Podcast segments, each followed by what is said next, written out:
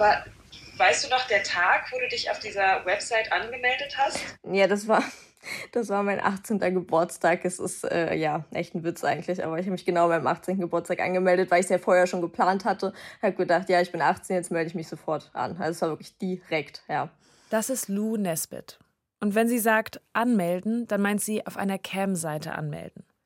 Diese Seite mit 18, das ist ihr Einstieg ins Porno-Business. Vier Jahre später löscht sie alle Inhalte auf ihrem Instagram-Profil und lädt eine einzige Story hoch. Wie gesagt, ihr könnt jetzt alle über mich lachen und so. Ich möchte, ich möchte so ehrlich sein, dass ihr bitte das als Warnung nehmt, bitte. Ich ertrage mein Gesicht nicht mehr. Ich will das umoperieren lassen. Ich will das nicht mehr sehen. In diesen vier Jahren, zwischen ihrem 18. Geburtstag und diesem Video, wird sie von einem Camgirl, das noch zur Schule geht, zu einer Darstellerin von Hardcore-Pornos. Mit einem Vertrag bei einem bekannten deutschen Pornoproduzenten, einer Karriere und einem mentalen Breakdown. Ein Scheiß, ich habe meine ganze Sexualität kaputt gemacht mit den Dingen, die ich gemacht habe.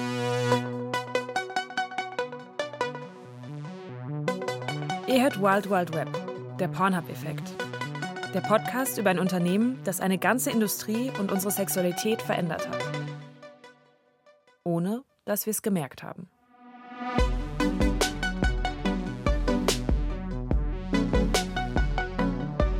Bin Janne Knödler. Und ich, André der Hörmeier. Folge 3: Big Data Energy. In Lus Geschichte geht es um Entscheidungen, die man trifft, wenn man sehr jung ist, die man später gerne rückgängig machen würde. Darüber, wie es ist, den falschen Leuten zu vertrauen, für sie Dinge zu machen, die man eigentlich nicht tun will. Aber in Lus Geschichte geht es auch noch um etwas anderes. Und zwar um eine Industrie, in der Leute wie Lou auf der Suche nach Anerkennung auf die Maschinerie moderner Digitalunternehmen treffen. Auf den kalten, rücksichtslosen Druck von Klickzahlen und Algorithmen. Was macht das mit denen, die die Filme für diese Industrie liefern? Und was am Ende auch mit denen, die sie anschauen? Wir treffen Lou bei ihr zu Hause. Sie ist heute 23 und wohnt alleine in einer Neubauwohnung in Magdeburg. Wir setzen uns zu ihr aufs Sofa. Lou ist klein, vielleicht so 1,60. Und wenn sie sitzt, dann kauert sie sich so zusammen. Dann sieht sie noch kleiner aus. An ihrem 18. Geburtstag erzählt Lou, da wo es für sie richtig losgeht, da wohnt sie noch bei ihren Eltern. Dass sie ins Porno-Business einsteigen will, das weiß sie schon seit ein paar Monaten. Da hat sie nämlich ein Video gesehen von einer Frau, die Camgirl ist. Also eine Frau, die sich im Livestream auszieht, anfasst. Ja, also sie hat äh, davon erzählt, wie das ist, Camgirl zu werden und wie das mit den Usern ist und wie man mit denen kommuniziert und dass man da halt Geld verdienen kann und dass das halt wirklich äh, eine total coole Sache ist und so. Also sie hat es halt richtig schön dargestellt, ja. Lou ist dann noch in der Schule, hat ihren Abschluss noch nicht. Und sie trifft eine Entscheidung. Sie will das auch. Lou sagt, die Schule war hart. Ich wurde halt damals gemobbt. Sie hat sich oft einsam gefühlt und nicht schön genug. Lou hat schon seit ihrer Kindheit psychische Probleme, Depressionen. Mit 17 wurde sie dann als bipolar diagnostiziert. Und wollte halt mein Selbstbewusstsein ein bisschen aufwerten. Und so, wie sich das da anhört, was die Kämmerin erzählt, ist das richtig gut, um ein bisschen Anerkennung zu bekommen. An ihrem 18. Geburtstag also macht sie sich selber ein Geschenk und meldet sich auf der Seite an. Naja, schön war es in dem Sinne, weil ich halt Komplimente bekommen habe und das habe ich halt vorher selten und dann war das halt ein schönes Gefühl, wenn Leute gesagt haben, wow, du hast eine tolle Figur oder solche Sachen. Das hat mich halt in dem Moment total gefreut. Ja, und das ist auch der Grund, weswegen ich das dann auch weitergemacht habe und dann auch intensiver, weil ich halt diese Komplimente damals komplett gebraucht habe, ja. Lou Nesbitt, frisch gebackenes Camgirl, macht das eine Weile.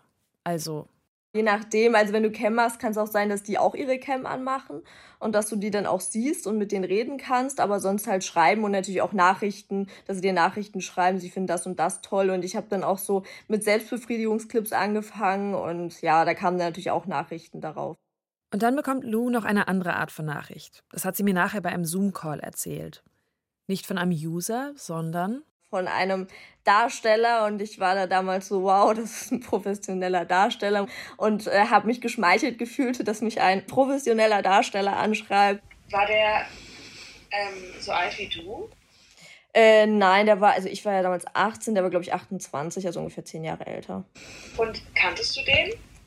Äh, ich habe äh, Videos von dem dann auch gesehen und so und dachte, wow, cool und äh, so eine aufregende neue Welt und äh, wollte das in dem Moment auch irgendwie unbedingt tun. Die beiden drehen ein paar Clips zusammen. Amateurvideos zu Hause. Und dann fragt er sie, ja, möchtest du auch mal professionell drehen? Und ich dachte mir so, wow, wie krass und äh, habe dem Ganzen dann äh, zugestimmt. Der Dreh soll in Berlin sein. Der Darsteller, den Namen will Lou hier nicht sagen, holt sie ab und die beiden fahren zusammen hin. Zum ersten Mal ist Lou an einem Profiset. Also da ist es halt erstmal so der Ablauf, man wird geschminkt, ähm, bekommt halt Klamotten, dies, das und dann geht halt der Dreh los. Man kommt dann in so einen Raum und äh, der Produzent äh, fängt dann an zu reden und macht seinen Text. Lou weiß schon vor dem Dreh, dass sie da nicht zu zweit sein werden. Also nicht nur sie und der Darsteller, der sie angeschrieben hat. Der sagt dir davor. Es sind da halt mehrere Leute, aber die meisten stehen halt nur um sich herum und wichsen halt, was für Leute jetzt auch schon krass klingen mag, aber ich fand es halt nicht so schlimm. Und ähm, aber halt, du hast nur Sex mit mir. Und da dachte ich, okay, fand ich alles damals gar nicht so schlimm. Und dann kam ich halt an und dann war es halt doch eine ganz andere Atmosphäre. Irgendwie unfreundlicher, rauer. Der Produzent sagt Blue. Ist halt ein Choleriker und er schreit halt sehr, sehr viel rum. Vor allem die Männer kriegen das ab. Also sowas wie du nichts nutzt und du kriegst ja nichts hin und wenn die halt keinen Hoch bekommen haben oder irgendwas. Also da hat er die richtig angeschrien und in dem Moment total beleidigt. Bei uns Frauen war er ein bisschen netter noch, also konnte auch sein, dass er uns mal angeschrien hat, aber gerade die Männer hat er teilweise richtig zur Sau gemacht, ja. Aber es trifft auch Lou dass es halt Situationen gab, wo ich halt irgendwie, ich weiß nicht, ich habe mich falsch gedreht oder irgendwie sowas und dann hat er gesagt, dahin oder, oder den Schwanz oder sowas halt, ja, wenn ich halt irgendwie nicht so richtig in der Position war, dass er mich gut filmen konnte oder so, sowas, genau. Louis erster Dreh, von dem sie da erzählt, das war ein Gangbang. Das ist so ein Begriff, den hört man vielleicht immer wieder in der Popkultur, aber das ist eigentlich schon ganz schön hart. Heißt eigentlich vor allem Gruppensex, fast immer mit vielen Männern, wenigen Frauen, beziehungsweise manchmal eben auch nur mit einer einzigen Frau. Der Produzent, mit dem Luda ihren ersten Profidreh macht, der ist in Deutschland ziemlich bekannt für so harte Sachen. Viel Gangbang, viel Körperflüssigkeiten. Vor ein paar Jahren wurde er angeklagt, musste 75.000 Euro Strafe zahlen, wegen Verbreitung von Gewaltpornografie. Und noch etwas, was uns später erst klar geworden ist. Der Darsteller, der Lou damals anschreibt, der macht das öfter. Also Camgirls anschreiben, die noch nie einen Porno gedreht haben. Das ist der gleiche, der Emma Secret aus der letzten Folge angeschrieben hat. Der gleiche, der ihr Video, wie sie das sagt, auf Pornhub hochgeladen hat, obwohl sie das überhaupt nicht wollte. Lou auf dem Dreh in Berlin, die weiß das alles nicht so richtig. Die macht bei allem mit, auch wenn sie sich unwohl fühlt ja, ich war einerseits schockiert von der ganzen Situation, aber andererseits waren da auch wieder diese Komplimente und der Produzent hat dann gesagt, wow, du bist ein Naturtalent, du kannst das ja so gut. Und dann habe ich mich in dem Moment richtig gut gefühlt und habe dann auch dummerweise gleich einen Exklusivvertrag unterschrieben. Lou erzählt, dass der Produzent ihr sagt, wenn sie den unterschreibt, dann kriegt sie mehr Geld als die anderen. Dafür darf sie nicht mit anderen Filme drehen. Für den Produzenten ein Hauptgewinn. Lus Start in die Pornoindustrie trifft nämlich zeitlich genau auf einen Trend, zu dem sie sehr gut passt. Anfang und Mitte der 2010er suchen die Leute nämlich besonders viele Pornos mit jungen Frauen.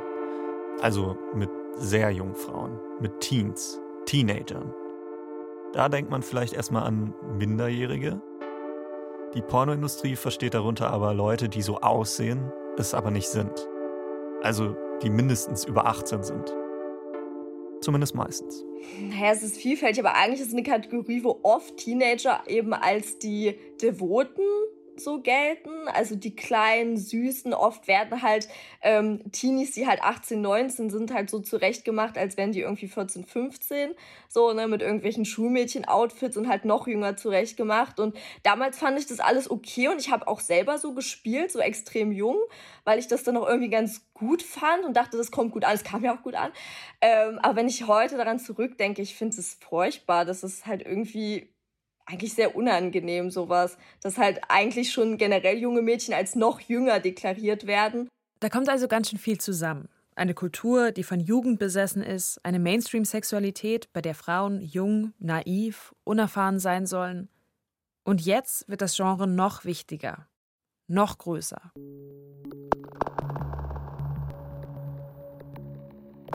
Anfang und Mitte der 2010er wird Teen die wichtigste Kategorie auf den Tube-Seiten, also da, wo es die kostenlosen Videos gibt.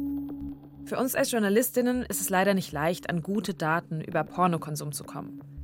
Daten dazu gibt es zwar, aber die meisten sind nicht öffentlich. Dazu später mehr. Trotzdem gibt es ein paar Daten, die auf einen Trend hinweisen. Zum Beispiel, wenn man Google-Suchbegriffe auswertet. Zwischen 2005 bis 2013 hat sich die Suchanfrage Teen Porn mehr als verdreifacht.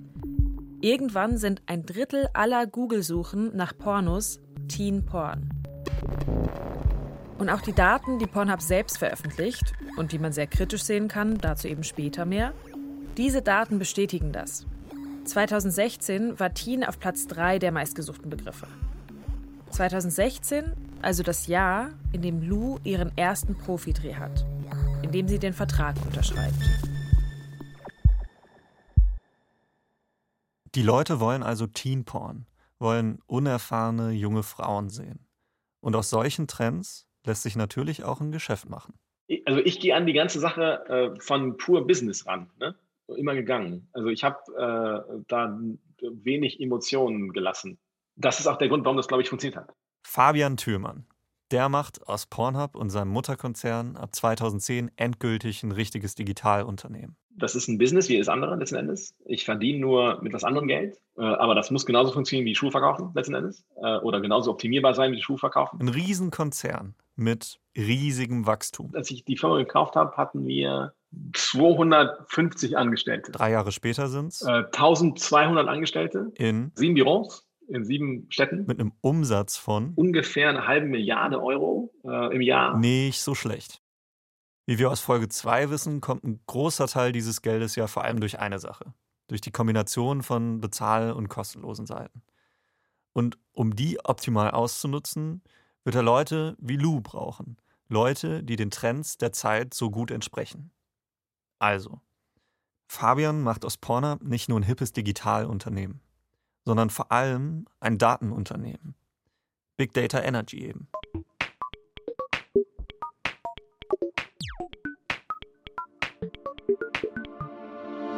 Fabian rekrutiert Programmierer, will Leute von den großen Tech-Firmen abwerben. Und diese guten Leute hatten auch Bock darauf, weil es wirklich komplexe Probleme waren, die sie lösen mussten ne? und die sie programmieren mussten. Pornhub soll das Facebook des Pornos sein. Ein Mitarbeiter aus der Zeit, mit dem wir gesprochen haben, der nennt Fabian sogar unseren Mark Zuckerberg.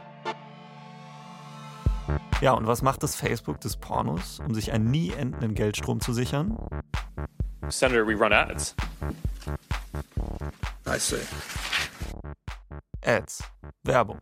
Das ist die Hälfte der Einnahmen von Pornhub. Und um effektiv Werbung zu machen im Internet, braucht man Daten. Viele Daten. Zum Glück hinterlässt du jedes Mal, wenn du auf Pornhub gehst, ganz viele davon. Von wo du kommst, was suchst du, auf was klickst du, was überspringst du, wo steigst du aus. Alles Datenpunkte. Thümann und sein Team arbeiten jetzt daran, das alles zu sammeln, um dich als Konsumenten zu verstehen, um dich möglichst lange auf der Seite zu halten und immer wieder zurückzuholen. Damit diese ganzen Datenpunkte aber Sinn machen, müssen die irgendwie zusammengefasst, irgendwie benannt werden. Es geht alles über Keywords und fertig. Keywords. Pornhub verschlagwortet seine Videos. Und zwar ziemlich penibel. Videos heißen jetzt nicht mehr One Night in Rome, sondern Horny, Ebony, Stepsister with huge ass and big tits has a threesome, cream pie, POV. Je mehr Buzzwords in einer Überschrift, desto besser. Äh, ich habe vor kurzem eine Liste gesehen. Ist extrem lustig, die, die, die, die, durchzublicken. Also, weil die halt, das ist einfach bescheuert. Ne? Wenn du jetzt ein Video schaust, dann registriert Pornhub ganz genau, welche von diesen Schlagwörtern da vorkommen. Und das eben nicht nur bei dir, sondern bei all den Leuten, die auf Pornhub gehen. Und das sind nicht wenige. 88 Milliarden Videoviews hat Pornhub in einem Jahr. Also etwa 12 pro Person auf der ganzen Erde. Pornhub weiß also unglaublich viel über seine Nutzerinnen und Nutzer. Unglaublich viel eigentlich über unsere kollektive Sexualität. Wahrscheinlich mehr als jede Forschergruppe der Welt. Fabian gehört nach seiner Shoppingtour ja nicht nur Pornhub, sondern auch YouPorn, GayTube, Sextube, Xtube, Tube8, Brazzers und Reality Kings. Unter anderem.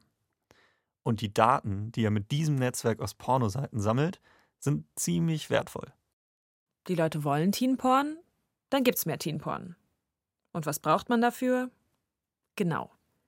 Möglichst viele Darstellerinnen, die an ihrem 18. Geburtstag die Kamera zum ersten Mal anmachen. Wie Lou. War das quasi für, für dich auch von Vorteil, dass du da, also dass du vielleicht jung aussahst oder jung warst? Dann?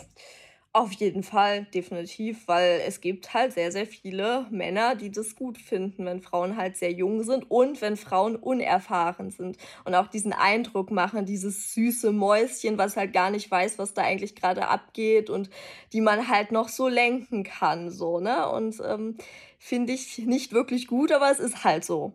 Pornhub nutzt seine Daten aber noch anders. Also nicht nur, um attraktiver für Werbekunden zu sein. Die Daten sollen die Seite auch attraktiver machen für dich, den User.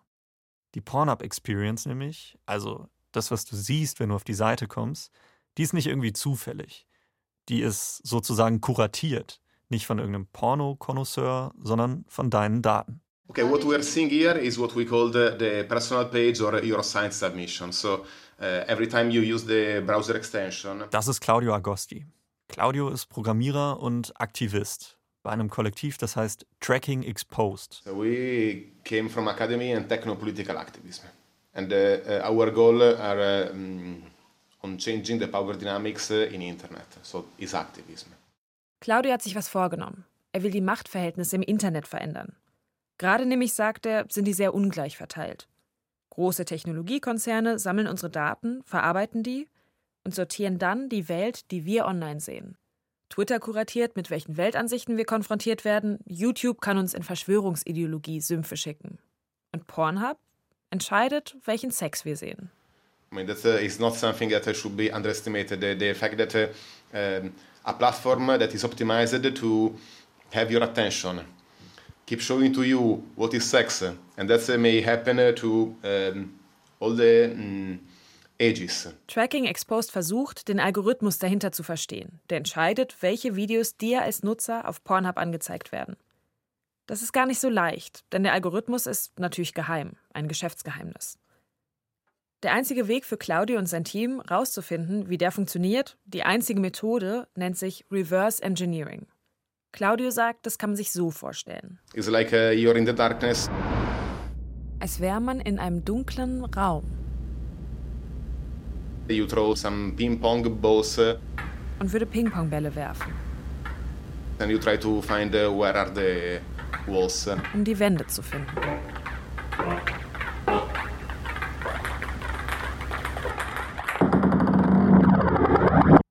Vereinfacht gesagt funktioniert das so. Claudio und seine Kollegen klicken auf ein bestimmtes Video, spielen also einen Ball und schauen dann, wie der Algorithmus darauf antwortet. Also welche Sehempfehlung sie dann danach bekommen. Und dann machen sie das nochmal. Und nochmal. Weil das so aber ganz schön lange dauern würde, bis sie so genug Daten gesammelt hätten, programmieren sie Bots, also kleine Programme, die die Arbeit für sie machen, die immer wieder klicken. Automatisch. Dann spielt eine Maschine mit einer Maschine quasi. Und Claudio kann in Ruhe beobachten, wie sich die Sehempfehlungen verändern.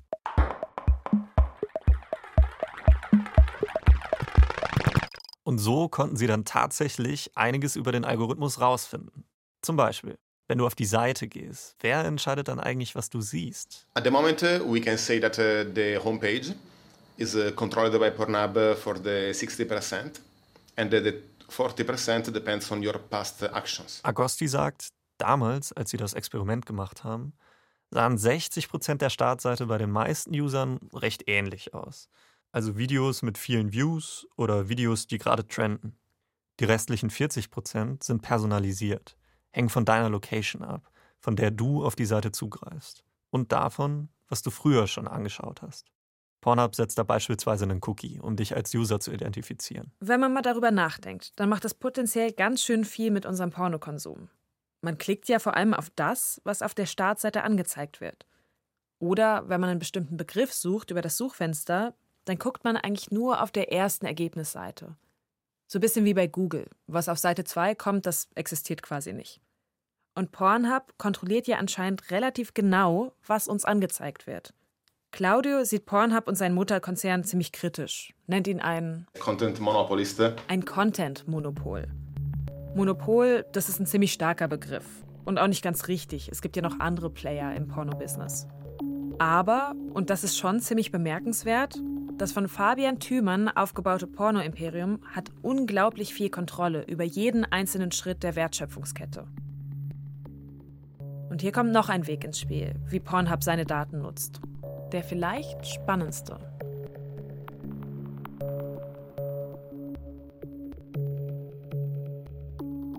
Was wir gemacht haben, ist, wir hatten ähm, jeden Monat ein Meeting. Fabian gehören ja nicht nur Tube-Seiten wie Pornhub, die die ganzen Daten sammeln. Er besitzt auch viele Produktionsfirmen, die laufend neue Pornos filmen. Und er entscheidet jetzt, diese Leute, die Datensammler auf der einen Seite und die Pornoproduzenten auf der anderen, die sollten mal miteinander reden. Einmal pro Monat bringt er sie an einen Tisch. Das läuft dann so. Die Datenexperten erzählen, welche Inhalte gerade gut laufen, also welche Keywords gut geklickt werden. Zum Beispiel eben das Schlagwort Teen, vielleicht noch Blond und POV, also aus der Sicht eines Darstellers gefilmt. Und die Produzenten schauen sich das an und überlegen, was für neue Arten von Content wir kombinieren können. Also du nimmst dir zwei Nischen oder drei und packst sie zusammen quasi. Ne? Okay? Also zum Beispiel ein Film mit dem Titel Teen Blonde POV. Oder Asian Stepsis Threesome. Und dann haben wir äh, quasi auf der Basis äh, mehr Content produced und haben dann ungefähr zehn Videos selber von uns, Videos, auf Pornhub hochgeladen. Und damit ist der Kreislauf dann eben geschlossen. Du gehst auf Pornhub, klickst auf was, Pornhub merkt das und gibt dir mehr davon. Und zwar sogar Kombinationen von all den Dingen, die du am liebsten magst. Klick, Empfehlung, mehr davon. Klick, Klick, Empfehlung, Klick, mehr davon. Die Daten haben so also einen direkten Einfluss auf den Inhalt der Filme. Ziemlich smart. Mehr davon, mehr davon, mehr davon. Aber das Ganze hat auch so seine Nachteile. Es gibt ein Problem. Und zwar, das ist folgendes. Ähm, wenn ich eine Seite habe, wie äh, YouTube oder wie, wie TikTok oder wie, wie Pornhub letzten Endes. Also eine Seite, die stark mit Empfehlungsalgorithmen arbeitet. Dann hast du immer das Problem, dass sie das Gleiche auch für Leute macht, die den Content produzieren. Ne? Weil die sehen die Seite ja auch.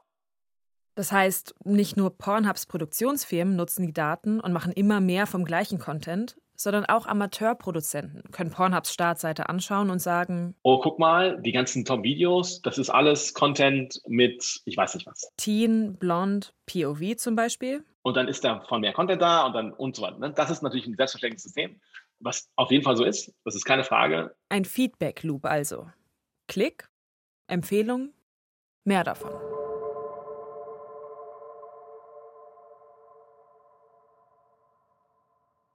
Immer mehr, immer gleiche Pornos. Der Gedanke wird besonders interessant, wenn man sich das Ganze noch genauer anschaut. Pornhubs Daten optimieren nämlich nicht nur die Kategorien, also die Themen der Filme. Vielleicht ist fast jede Minute in einem Porno-Porno nach Daten optimiert. Das würde zumindest zu dem passen, was eine Darstellerin uns erzählt hat. Die Drehbücher bei Pornoproduktionen seien auf die Minute genau geskriptet, sagt die wann welche Stellung kommt und so weiter. Das ist genau vorgegeben. Und wahrscheinlich auch aus Daten abgeleitet. Pornhub kann ja schauen, wo steigen die Nutzer aus, welchen Part überspringen sie, welche Stellung langweilt sie. Das kann man sogar ziemlich gut sehen in vielen Mainstream-Pornos auf Pornhub. Die haben häufig einen sehr ähnlichen Ablauf. Erst Blowjob, dann Penetration und vorbei ist es, wenn der Mann kommt. Aber ist es wirklich so, wie Sex sein sollte? Oder ist das nur das Ergebnis eines entgleisten Algorithmus, der sich immer und immer wieder im Kreis dreht? Und der am Ende vielleicht sogar verändert, welchen Sex wir für normal halten. Pornos prägen schließlich, zumindest zu einem Teil, unser Bild von Sexualität. Was aber passiert, wenn unser Bild von Sex von einer Maschinerie erzeugt wird, die immer mehr von demselben produziert? Und die uns in einen Loop schickt aus datenoptimierten Sex, was macht das mit uns?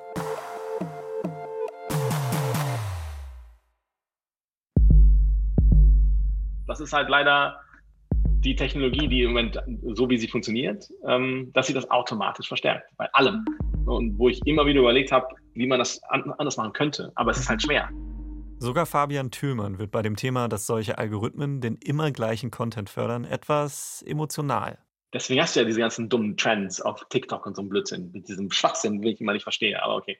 Ähm, das ist ein anderes Thema. Ähm, Fest steht aber, und das muss man so deutlich sagen, als Fabian etwas daran hätte ändern können, da hat es nicht gemacht. Das ist auch was, was uns im Interview mit ihm immer wieder aufgefallen ist.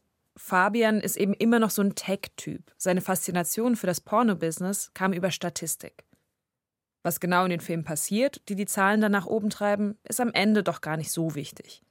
Und damit steht er leider auch ein bisschen für einen Typ Tech-CEO, der gar nicht so selten ist. Fabian hat uns erzählt, dass er in seinem Leben nur viermal auf einem Pornoset war. Als Chef des größten Pornounternehmens der Welt. Der Chef ist also ganz schön weit weg von den Leuten, die die Inhalte für das Porno-Imperium liefern. Und inzwischen ist er sogar ganz raus aus dem Business. Im Dezember 2012 durchsuchen Polizisten seine Villa bei Brüssel. Fabian soll Steuern hinterzogen haben. Er wird nach Deutschland ausgeliefert, sitzt mehrere Tage in Untersuchungshaft. Kurz darauf verkauft er seine Anteile an seinem Porno-Imperium. Ich bin aus zwei Gründen ausgestiegen. Äh, erstens, ähm, äh, weil die ganze äh, Steuerfahndungsproblematik in Deutschland mir das Leben nicht unbedingt einfacher gemacht hat ähm, und es einfach ein guter Zeitpunkt daher war. Und das Zweite war, dass ich ein gutes Angebot bekommen habe, um auszusteigen ähm, und sich das daher gelohnt hat. 26 Millionen Euro Steuern muss Fabian angeblich nachzahlen, plus Zinsen. Für seine Anteile an Pornhub und seinem Mutterkonzern dürfte er allerdings ein Vielfaches davon bekommen haben. 2016 dann wird Fabian wegen Steuerhinterziehung zu einem Jahr und vier Monaten auf Bewährung verurteilt. Der King of Porn ist raus aus dem Geschäft. Sein Porno-Imperium aber bleibt auf dem Kurs, auf den er es gebracht hat. Pornhub wächst weiter und dürfte seine Daten inzwischen noch besser nutzen. Immer wieder drängen sich dabei Parallelen auf zu anderen großen, aber deutlich bekannteren Digitalunternehmen. Ein Beispiel. Gerade läuft in der EU ja ein Verfahren gegen Amazon. Mit dem Vorwurf, dass Amazon eine Plattform ist, die genau weiß, was gekauft wird und dann eben dieses Wissen nutzt, um die Produkte einfach selbst zu produzieren. Dann, wenn jemand was sucht, dann erscheinen magischerweise ganz oben in den Suchergebnissen Amazons eigene Produkte. Klingt irgendwie bekannt, oder? Und noch ein Beispiel. YouTube gerät ja immer wieder in Kritik wegen seines Empfehlungsalgorithmus. Da gibt es Studien, die zeigen, dass Sehempfehlungen, die dafür gemacht sind, dich möglichst lange auf der Seite zu halten, dich früher oder später zu immer extremeren Inhalten führen. Auf YouTube kann das dann zu politischer Radikalisierung führen. Pornhub funktioniert ja da ähnlich wie YouTube. Ist ja auch eine Tube-Seite.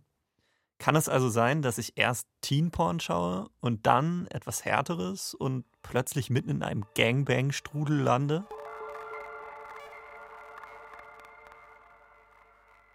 If you watch a video, then you will get really similar videos to, to, to the previous one.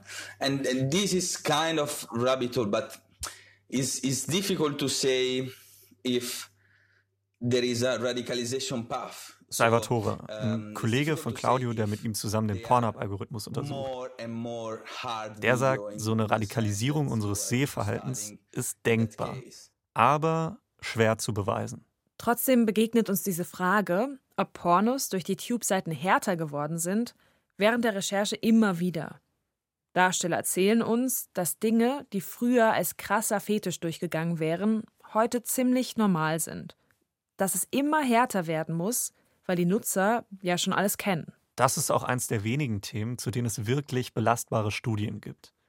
In einer Analyse von 2020 heißt es, dass zwar generell die Gewalt nicht zugenommen hat, dass aber BDSM in der Pornografie inzwischen ziemlich normal geworden ist. Also Fetisch und Dominanz und ja, manchmal auch Gewalt und Schmerzen. Was bei BDSM aber ziemlich wichtig ist eigentlich, alle Beteiligten stimmen dem explizit zu. Das ist ein ganz essentieller Teil von BDSM. Und das sieht man in den meisten Pornos, wo die Leute einander würgen oder schlagen, Ganz oft nicht. Was man dann da sieht, sind also Elemente von BDSM ohne das Safety Net. Das heißt nicht, dass es diese Absprachen nicht gab, aber es heißt schon, dass wir als Zuschauer jedenfalls nicht ganz sicher wissen, ob die Person in dem Video das gerade wirklich okay findet. Und manchmal, so wie es Lou Nesbitt erzählt, die mit 18 ins Pornogeschäft eingestiegen ist, gibt es diese Absprachen eben scheinbar wirklich nicht. Bis Lou aber merkt, wie schlecht es ihr damit geht, braucht es ganz schön viel Zeit. Und ein Video, das sie eigentlich schon vergessen hatte. Und das wurde aber immer schlimmer, das hat sich immer mehr zugespitzt. Und diese, dieses, dieses Schlimmste, was dann passiert ist, war, dass ich ein Video von mir gesehen habe, durch Zufall, ein, ein ganz, ganz altes. Und das habe ich komplett verdrängt. Ich wusste gar nicht mehr, dass ich das gedreht habe. Und habe das dann gesehen und war so schockiert, was ich da gemacht habe, wie ich mich da benehme, das, das Ganze drumherum. Also ich war wirklich, wirklich schockiert. Und dann bin ich so aufgewacht, dass ich diese Fassade nicht mehr halten konnte. Dieses Video, von dem Lou hier spricht, ist ziemlich heftig. Wir möchten die Szene hier lieber nicht beschreiben. Und dann ähm, habe ich ja dann diese Story gemacht, aufgrund, dass bei mir komplett ja, die Fassade eingestürzt und eingebrochen ist. Da ist es gerade Anfang 2020. Vier Jahre nach ihrem Einstieg in die Pornoszene. Vier Jahre nachdem Lou den Vertrag unterschreibt mit dem Hardcore-Pornoproduzenten. Und da holt sie ihr Handy raus und geht auf ihr Instagram-Profil. Sie löscht alle Beiträge und dann lädt sie nur dieses eine Video hoch. Hochformat mit einem Schwarz-Weiß-Filter drüber. Sie sitzt, hält mit der linken Hand das Handy. Mit der rechten fasst sie sich immer wieder an den Kopf. Ihre Haare sind abrasiert. Lou weint in dem Video. Scheiß, ich habe meine ganze Sexualität kaputt gemacht mit den Dingen, die ich gemacht habe. Wie gesagt, ihr könnt jetzt alle über mich lachen und so. Ich möchte, ich möchte so ehrlich sein, dass ihr bitte das als Warnung nehmt, bitte. Ich, ertrage mein Gesicht nicht mehr. Ich will das umoperieren lassen. Ich will das nicht mehr sehen. Das Video löst ein ganz schönes Echo aus. Sehr, sehr viele Menschen sehen es. Und einige reagieren. Manche spenden Trost. Andere fragen, war das denn alles gegen deinen Willen? Ja? Wenn es so schlimm war, warum hast du dann weitergemacht? Und du warst doch 18, volljährig, mündig. Da war doch nichts Illegales dran. Wenn du, vielleicht auch eine schwierige Frage, aber wenn du deinem 18-jährigen Ich was raten könntest, ich hätte mein 18-jähriges Ich eingesperrt und gehe nicht wieder raus. Nein, ähm, das ist eine gute Frage. Also ich hätte meinem 18-jährigen Ich geraten, warte noch. Wenn du das wirklich machen möchtest und in die Branche einsteigen willst, dann warte verdammte Scheiße nochmal, ähm, bis du mindestens 21 Jahre alt bist und ähm, mach erstmal eine Ausbildung oder irgendwas anderes und, und lass deine Persönlichkeit äh, ganz normal entwickeln. Und wie gesagt, wenn du dann Lust drauf hast, dann kannst du das gerne machen, aber überlege wirklich gut, was du machen möchtest und was du nicht machen möchtest und lass dich nicht von irgendwelchen anderen Personen in eine falsche Richtung leiten. Das würde ich raten. Lou spricht da eine Sache an, die uns immer klarer geworden ist bei der Recherche für diesen Podcast. Dass es nicht um einzelne Leute geht, die in der Pornoindustrie gut sind oder böse. Lou sagt dazu auch, dass sie mit vielen Leuten gute Erfahrungen gemacht hat, dass sie auch oft mit Respekt behandelt wurde. Aber am Ende geht es eben um die Bedingungen, die solche Situationen wie Lous ermöglichen bzw. vereinfachen. Und die es Menschen wie Lou schwer machen, sich zu wehren oder aus der Situation rauszukommen. Für Lou war es nicht leicht, sich Hilfe zu suchen. Das ist natürlich schon auch eine Branche, die irgendwie sehr stigmatisiert ist, mhm. wo es vielleicht nicht so ganz einfach ist, sich auch zu informieren? Oder hast du auch manchmal das Gefühl, dass da so ein bisschen die, die, die Beratung gefehlt hat? Voll, weil ich hatte ja gar keine Beratung oder wusste eigentlich wirklich, was ich tue. Ich habe da halt auf ein paar Leute vertraut und das waren halt leider die falschen Leute und es wäre schon schön, wenn man sich da mehr informieren kann. Klar steht halt so gesehen viel über die Branche, aber nicht die Sachen, die wirklich wichtig sind. Pornos sind, ob wohl so viele Leute die schauen, in den meisten Bereichen der Gesellschaft eben noch ein Tabuthema. Das fehlt an Beratungsangeboten. Und Organisationen, die sich irgendwie darum kümmern, dass es Sexarbeiterinnen gut geht, denen fehlt es an finanziellen Ressourcen. Und es gibt kaum öffentliche Unterstützung. Lou jedenfalls dreht keine Pornos mehr. Erstmal zumindest. Mir sagt sie, dass sie nichts hätte gegen etwas Softes, etwas Schönes mit Frauen. Aber mit Film mit Männern, da ist sie durch. Viele der Videos, die sie mit 18 gedreht hat, als Teen, als Mädchen, als unschuldige Schülerin, die sind trotzdem immer noch auf Pornhub. Und damit stellt sich natürlich eine Frage ganz dringend. Wenn ich auf ein Video klicke, zum Beispiel eins von Lou, woher weiß ich eigentlich, ob die Person in dem Video überhaupt möchte, dass es auf Pornhub ist, dass alle es da sehen können? Überprüft Pornhub das? Und geht das überhaupt?